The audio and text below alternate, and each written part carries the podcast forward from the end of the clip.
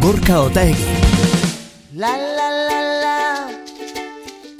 What you think she's la la la la. She's a star. Oh la la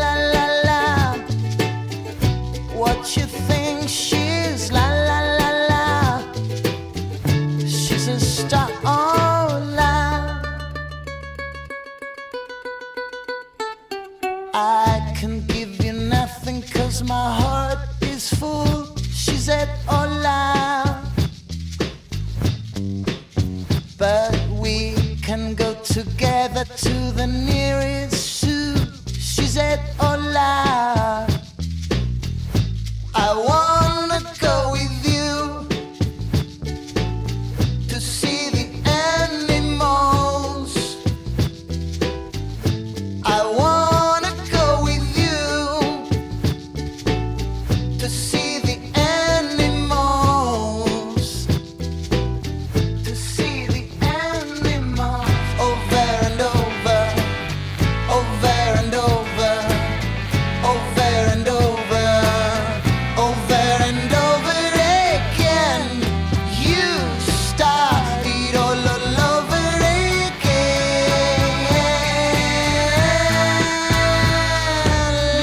Iritsi da, iritsi da negua gaur Euskal Herrira, hemen ari gara entzulen mezuak jasotzen, 6 sortzi sortzi 6666000 whatsappean neguraldiaren mapa ari gara egiten, eta esan digute esate baterako, betelun gaur eh, cross eguna dutela, korri egingo dutela, Eta korri egiteko hotz xamar, eh? 6 graduko temperatura dutela, eta gainera betelutik alalar eh, mendia zuri, zuri, zuri, zuri ikusten dela.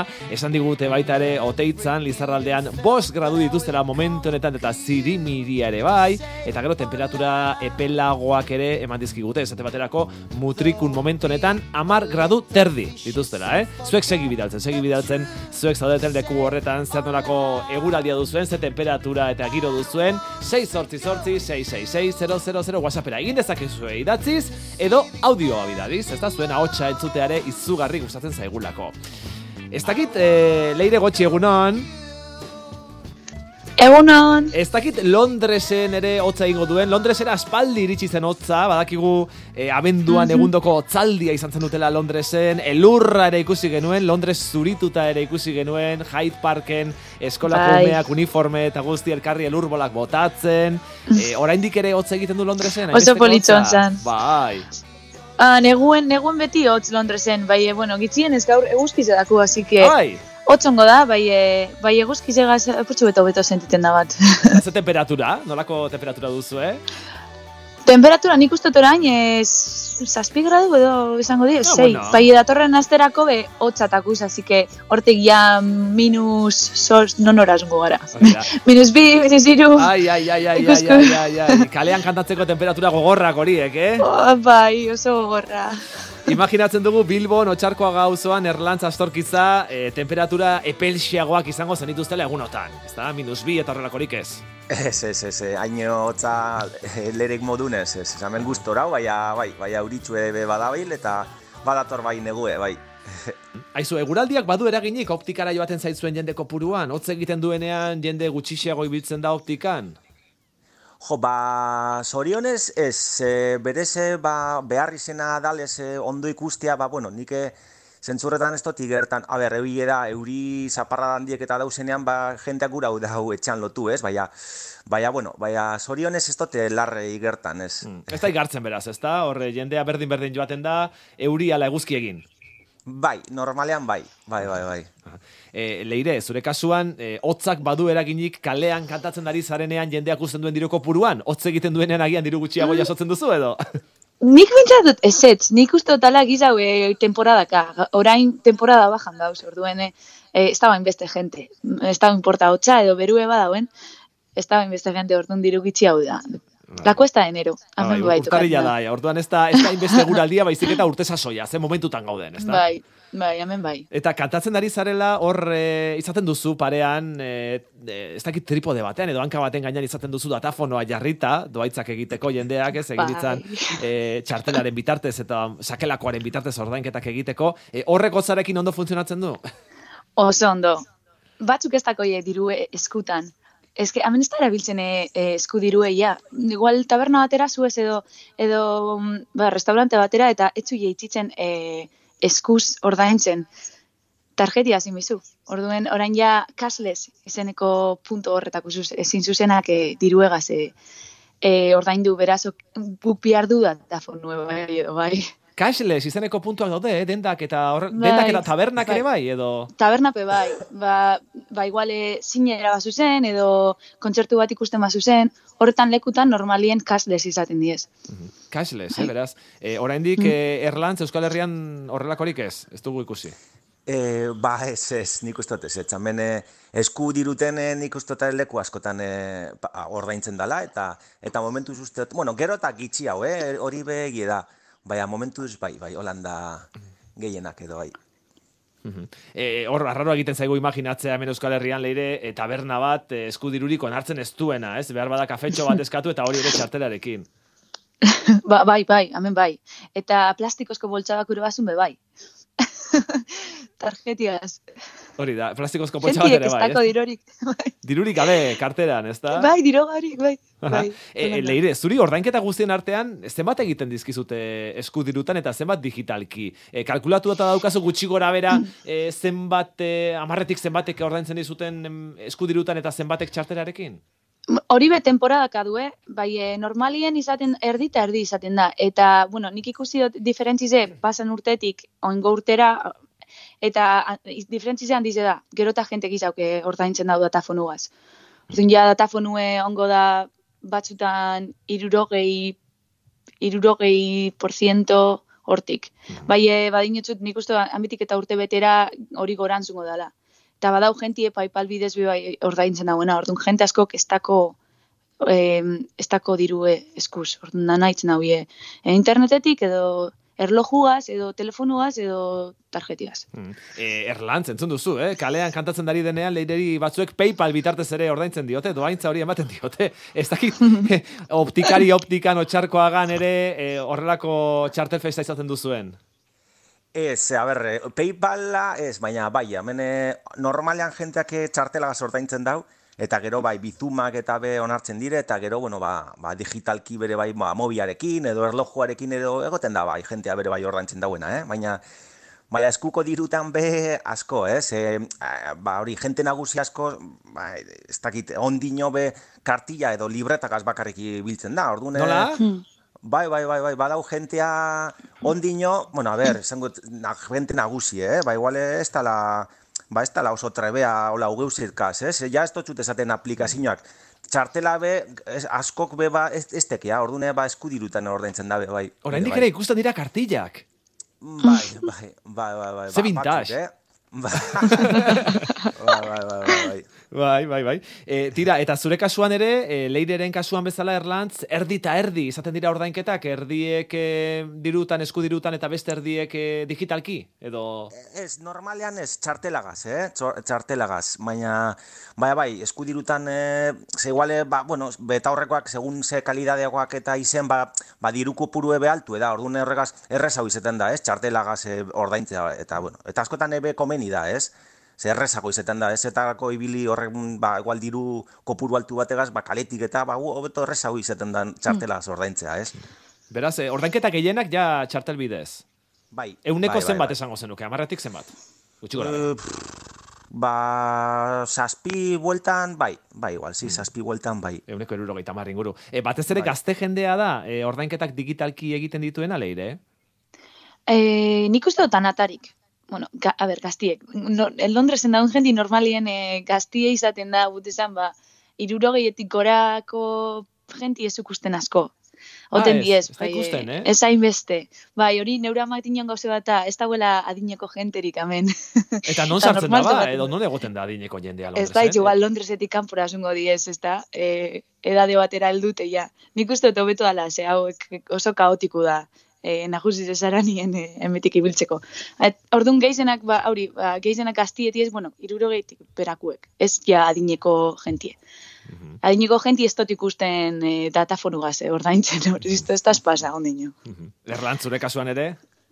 Ba, e, justo kontrakoa, eske, claro, Londres eta Bilboko periferian eta gauzen, e, ba, usoetakoa, ba, justo kontrakoa, hemen jente nagusi asko ibilten da, eta ordune, ba, ba, hemen, e, olakoak, e, ba, hori, ba, e, di eskudiruten e, asko, baina, bueno, bai, bai, bai. Tira, hemen e, WhatsAppera entzule batek bidali digu mezu bat, esanez donostian badagoela kafetegi bat, txartela soilik e, onartzen duena. Eta kafe oso na daukatela, eh? Mandigu kafetegi horren izena, saiatuko gara beraiekin ere hitz egiten, ze oso kontu interesgarriak eh, kontatuko dizkigute, seguru. Eta kontrako adibide bat ere topatu dugu donostian, ze donostian okindegi batean, nahiago dute ordainketak eskudirutan egitea. Eta kartel bat jarri dute hori eskatuz. E, kartela ikusi dugu okindegi batean donostian, eta begira, irakurriko dizuet kartelak zer dioen. Hala dio kartelak. Ez baduzu nahi eskudirua galtzerik, eta banku edo estatuaren mende egon nahi ez baduzu, erabili ezazu guk maite dugu eskudirua. E, Horixe dio kartel horrek, okindegi horretan topatu dugunak, eta okindegi horretako arduraduna da Mikel Galparzoro. Mikel, egunon! Egunon, bai zueire. E, Zer dela eta jarri duzue kartel hori? Bueno, ikusten ari gea eh, eskudirua desagertzen ari dela, eta ohartu arazi nahi, nahi dugu, pues, eh, gure bezero eta nahi dugu, ba, mm, eh, pesa dezatela eskudirua desagertzen baldin bada, getatu litekela mm, jazarpen handi baten pean egotea, e, eskudirurik ez baldin badegu. Eta nahi izan ezkeo bi o, adibide bat jarri dezaket, hori esplikatzeko. Mhm. Begira, e, orain adibidez, e, aigea pues, e, aldaketa klimatikoa medio, ba, karbono arrastoare buruz, eta bar. Orduan, e, hau da adibide bat, eh? asko daude, baina hau da bat. Ze gertatu diteke, esaten ari dira, eta bankuetan da saltzen digute, ba, bueno, nahi ote dugun jakin gure karbono arrastoa zein den erosketen araberan. Orduan, e, badakigu jakin dezak, de, dezaketela o jakin ditekela, e, gaz, e, erosten degunaren araberan, pues zeinen gure karbono arrastoa. Jakina da, e, gauza bat egitea, pues bere, bere arrastoa duela. Ez bakarrik gasolina botatzea, baizik, e, e, pues edo zen gauza erostea, aragia, baina aragia ez baldin bada. E, gauza guztia dute bere arrastoa. Orduan, jo dezagun e, horren araberan e, jartzen dutela mm, kredito sozial bat. Eta zu dituzu e, puntu batzuk, eta eta betetze o, horiek egiten baldin e, betetzen baldin badituzu zure zeo arrastoaren araberan, pues gelditzen zera ezin dezula gastatu, debek, osea, nolabait, e, nola zuk duzun txartel digitala edo edo diru digitala, pues berak e, kontrolatu dezakete pues bankuak edo estatuak edo Europako ag- agin, aginpean daudenak, ba, esan dezakete, bueno, zuk nahi baldin badezu gehiago gastatu, pues, e, zera bat, e, bonus malus bat bezala kredito soziala pasatu duzu, eta ordein doin derko duzu. Aldiz, eskudirua balego, zuk eskudiru horrekin, erosi dezakezu inorrek kontrolatu, kontrolatu gabe. Eta horregatik importantea da eskudirua mantendu dezagun. Zatik hori desagertzen baldin bada, gu gaude, e, pues, e, e, zea, e, modu digitalean e, kontrolatzen dutenen pean, hor dago kontua. Baita ere, banku batek jarri dezake adibidez, e, ez dakit, interes negatiboak diru eukitzagatik. Eta zuk ezin dezu dirurik atera, ez dago lako eskudirurik. Eta orduan, e, beti bazaude bere, bere baitan, Beraz, imaginatzen dugu, Mikel, zuen okindegian datafonorik ez duzuela. bai, bai, bai. bai. Baduzue Osea, datafonoa. Bai, bai, bai. A ber, gauza bada, e, e, nahi ezen geizkiru itzen datafonoa, kredito txartelak eta gauza horiek nik asko erabiltzen ditut. Gainera oso komodoa da. Baina ez diru eskudirua kenduz, biak elkar biziz. Hori da kontua. Osea, ez, ez da bat, teknologia beti da ona, ongi erabiltzen baldin bada. Orduan, e, hori gauza bada, baina beste gauza bada, geizki erabilera okerra manezkeo, ba, ondorio oso latzak euki dezakela. Jakin diteke zertan gastatzen duzun, zenbat diru, ze tokitan, eta dena, ez, daka, ez dakatzu inunba intimidaderik. Orduan, eskudirua hortarako da, intimidadea euki dezazun. Ba, hori, ho- ho- hortan, nahi ginen, ba, jendeak, ba, e, pues, komerziantea bezala, pues, pixka bat, e, gurire dagokigu jendeari ikustaraztea zein den alde txarra. Ez da dena txarra, baina alde txarra bat badu.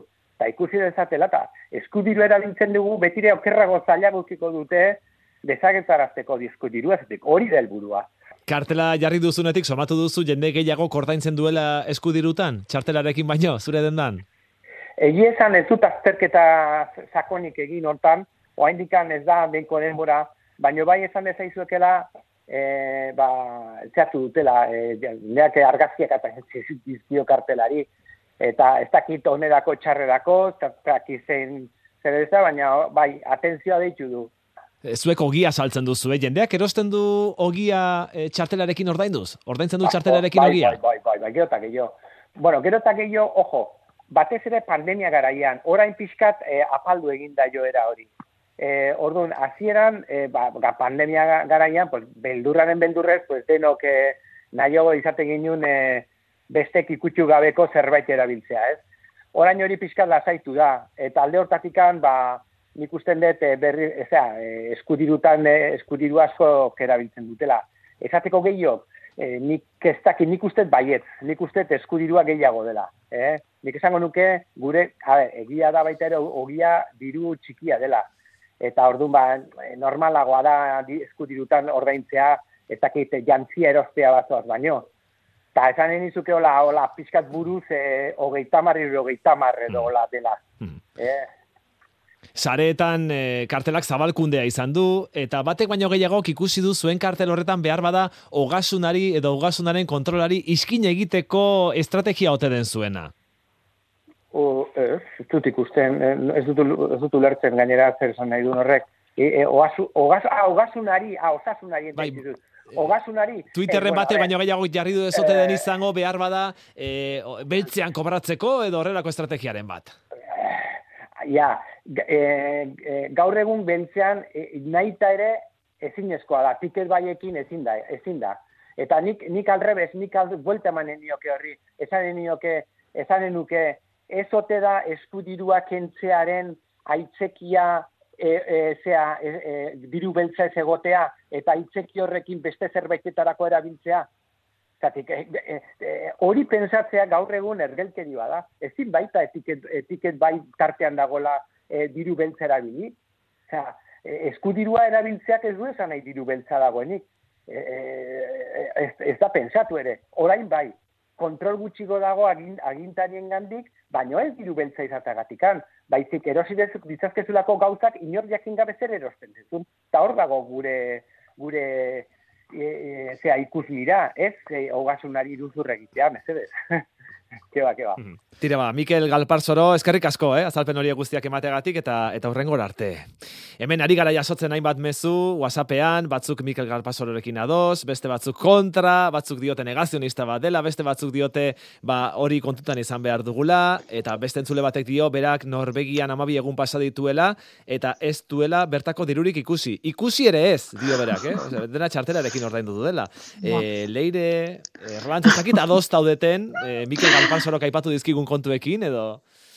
Leire?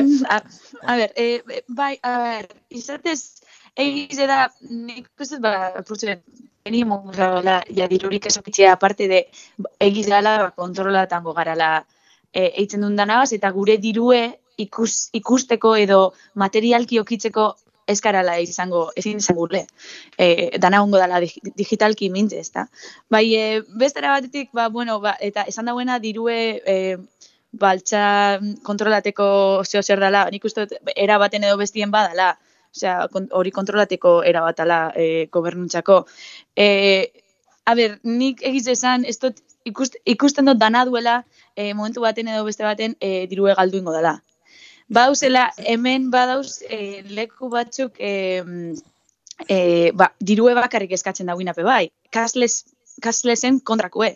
Bai, nik uste horre lekuek argi dauzela dala ba, diru baltza em, baltzagaz e, jolasten dabizen e, e, enpresak edo konpainizek.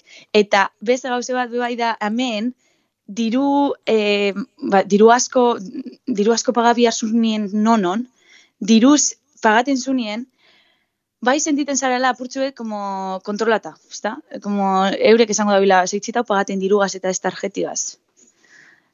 Hori bai pasaen da, Londresen. Erlantz? E, bai, a ber, e, nik e, jo, bi irakurketa ingo neuzen bere bai, ze, ze alde batetik e, egie da, ba, denda askotan, ba, iguale, ba, e, or, e, txartelagaz ordaintza be komisio bat e, kenduten dotzu, ez? Ordune, nik ez dut egiten dendan, eh? E, ni, ba, ba, ez dut behartzen, baina nik ulertzen dut, ba, ulergarri zen aldala, ba, ba, iguale filtro bat modun jartzea, ez? Ba, zenbatetik e, eurrera, ba, bakarrik e, ordaintza txartelagaz eta bestela eskudirutan, ez? Hor, mm. ba, komisio bat be, bankure doa. Eta gero, bestera, oza, eta justo, ba, kontrara ere, ba, badaue horre gero eta diru, eskuko diru gitzi hau dau, txartel gehiago, aplikazio gehiago, eta badau hor jente nagusi asko, ba, ba justo hor dauela bretxa digital edo eten digital izeneko geuse bat, ez? Eta horrek egiten dauela da, ba, ba gero eta desberdintasun handiagoa egotea, ez? Ba, ba egunerotasunean ebilten dan ba, gazte edo, bueno, ja, ba, gu, ez? Ba, ba, txartelagaz eta aplikazioakaz, baina gero badau jente nagusiagoa, ba, ba ez tala gai, ez, ez tala trebea geuse horretan, ez, eta, eta gena horren eh, arira be gero eta sukursal gitxi hau dauz, eta gero eta, ez, ba, otxarkoan, eta, bueno, auso gehien, gehienetan be, zera, banketxe asko itxi edo, edo ordutegi murriztuak eta dauz, mm. eta ordu, horrek eragiten dau, ba, ba jentea be, ba, mugidu behar izatea beste luku batzutara, igual ez da trebea txartelagaz, eta, bueno, ba, horre dikuztu arazo larri asko dauzela, ba, apurreta aztergai, ez? Mm Bai, bai, bai, era guztietako iritziak ari gara jasotzen gure WhatsAppean ere, e, dena den, e, zuek, e, Erlantz, esan duzu ez, batzuetan eskatzen direla gutxieneko ordainketa batzuk, ez da, e, txartelarekin ordaintzeko gutxienez amar euro, edo. Garai batean tipikoagoa zen hori, ez da, e, gaur egun ja ez dira beste ikusten, hori zergatik da? E, bueno, a ber, nik uste ba, ba, eguneratu inbargarelako, ez? Eta ba, ordune badakigu bakero eta eskuko diru gitxau erabiltzen dela, ez? Baina nik e, zentzu baten be hori derrigortutea ez toton ikusten, ba, bueno, baina bai jente, ba, e, asaltzea bere, bai segaitik igual hori eskatu aldan ez, ze, que, ze, joe, ba, gomendio bezala ez, ba, ba, ez tot txartu ikusten berez. Baina, baina, bai, gero eta gitxe ikusten dire, egi da, egi da, bai. Hmm. Mira, e, jakin dezagun zer dioten datuek eta dituek gure ordainketa ohiture buruz, e, horretarako hitz egin dugu Juan Barredo, Euskal Herriko Unibertsitateko ekonomia aplikatuko irakaslearekin, e, txartelen erabilera dela eta e, modu hori oso edatua dagoela konfirmatu digu berak. Txartelaren erabilera oso edatuta dago, egia da, herrialde garatuetan bereziki. Espainian adibidez, Universal Payek, Ebo Bankuaren filiala, diru elektronikoaren erabilera sustatzen duenak, dio Espainiarren euneko larogeita bik egunero erabiltzen duela txartela. Espainiako bankuak, edo banku zentralak, zifra apalagoak ematen ditu. 2008an, euneko hogeita mazeiak, oraindik ere, eskudirua erabiltzen ohi duela. E, datuak gehiago ere xeetu daitezke, e, txartelaren erabilera gora eta eskudirua gero eta gutxiago erabiltzen omen dugu e, 2000 eta amalauan, eskudirua zen ordaintzeko moduriko ikoena euneko larogeiren zat. Bakarrik bost urte geroago, 2000 eta emeretzian, iaia euneko berrogeita marrera jaitzi zen ratio hau. Urte bat geroago, 2000 eta hogeian, euneko e, hogeita mazeira jaitzi zen. E, genero, adin, zein demografiaren adetik begiratuta, e, ezate baterako gizonek emakumeek baino apurtxo bat gehiago erabiltzen dute txartela. berriro Universal Pairen datuak berriro aipatuz, gizonen euneko larogeita lauk eta emakumeen euneko irurogeita sortzik egunero ordaintzen du txartelarekin. Beste aldetik, adinari dagokionez, hogeita bost urtetik gorako gazteek gehiago aukeretzen dituzte ordaintzeko mekanismo elektronikoak demografiaren aldetik, udalerri txikiek, handiek baino diru efektia, efektibo gehiago erabiltzen dituzte, naiz eta kutsa gutxiago izan.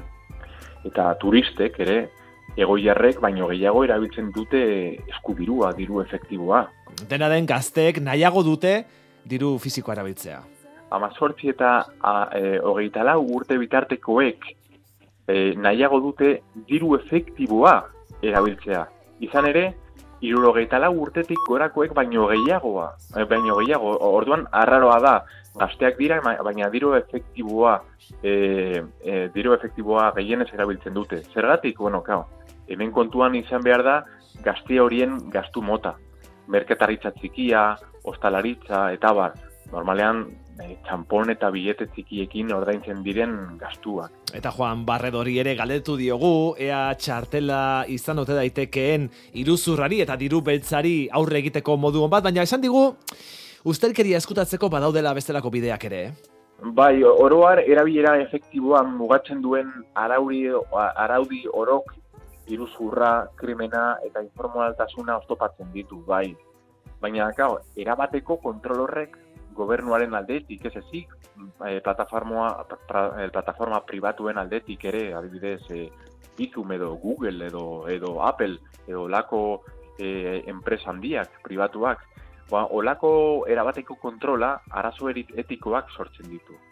Ta gainera, gaur egun, ordenketa tresna virtualak daude, ala nola bitcoina, e, just, e, justu ustelkeria eskutatzeko edo mafiak eta delitu jarduerak iuntasunean finantzatzeko erabiltzen direna. Así que, bueno, bai, eraginkorra izan daiteke, baina, bueno, desabantaia handirekin, eta beti daude mekanismo berriak kontrolak zaiesteko. Tira, tira hortxe, eh? Ustelkeria egin nahi duenak eta beltzean kobratu nahi duenak baduela, baduela alternatibarik baita txartelarekin eta baita ordainketa digitalekin ere, ez? Hortxe, aipatu diguna, e, barredo ekonomia irakasleak. E, leire gotxi, utziko dizugu ja joaten, ez? E, terdiak pasazaizkigu eta ja joan behar duzu buskin egitera, gaur nondik ibiliko zara? Gaur eh, Trafalgar Square. Trafalgar Square, beraz, norbait Londresen baldima David, gure entzuletako norbait Londresen baldima David, mesedez, urbil dadila Trafalgar Square segundoko ahots zoragarri entzungo du kantari, leire gotxi eskerrik asko. Eskerrik asko, Borkaz. Eta Erlantz, hemen eh, ari dira batzuk idazten, zuk esan duzun e, nagusien kontuaren arira, e, kaixo, nik irurogeita sortzi urte ditut, eta hala ere, hala ere txartelarekin ordaintzen dut, ze oso minimalista naiz eta praktikotasuna eta komoditatea bilatzen dut, dio, eh? Bai, Euskal bai, Herrian, bai. beste batek dio, Euskal Herrian jende nagusi asko gaude, eh? eta bi ordainketa moduak mantendu beharko lirateke. Osondo. Bai, ba Erlantza Astorkiz eskerrik asko zuri ere, eh? Ausnarketa hauek egitagatik eta eta ikusiko dugu datozen urteetan ere ordainketa moduek, bi ordainketa moduek elkar bizitzen jarraitzen ote duten, ala diru fisikoa azkenean desagertu egiten den. Ikusiko dugu. Erlantza eskerrik asko. Zeuri, gorka, agur, berdin, agur, agur.